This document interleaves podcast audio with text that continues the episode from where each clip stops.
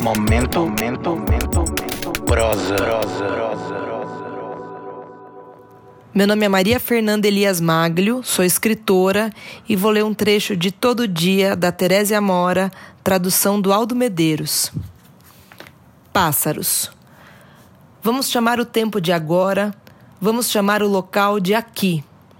Vamos descrever ambos da seguinte forma: uma cidade, um bairro situado na parte leste, ruas de um tom marrom, armazéns vazios ou cheios, não se sabe exatamente de quê, e casas para desabrigados, completamente entupidas, correndo ao longo da linha do trem em zigue-zague, esbarrando num muro de tijolo em repentinos becos sem saída.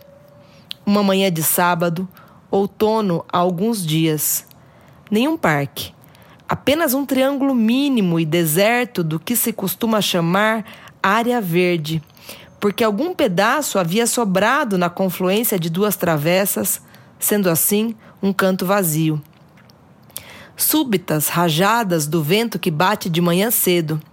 Isso vem do traçado serrilhado das ruas, uma espécie, uma espécie de prótese social Sacodem um disco de madeira, um velho brinquedo de criança ou algo parecido disposto na margem da área verde. Ao lado, a alça arredondada de um balde de lixo flutuando livre. O balde mesmo está faltando. Lixo misturado no matagal próximo que tenta se livrar dele em ataques de calafrios mas no mais caem apenas folhas, estalando sobre concreto, areia, cacos de vidro, verde já repisado. Duas mulheres, e um pouco depois, mais uma, a caminho do trabalho, ouvindo do trabalho. Cortam o caminho aqui, evitando a esquina. Batem com os pés pela trilha, aberta pelos passos e pelo tempo, que divide o verde em dois triângulos. Uma das mulheres, uma corpulenta, ao passar empurra com dois dedos o disco de madeira.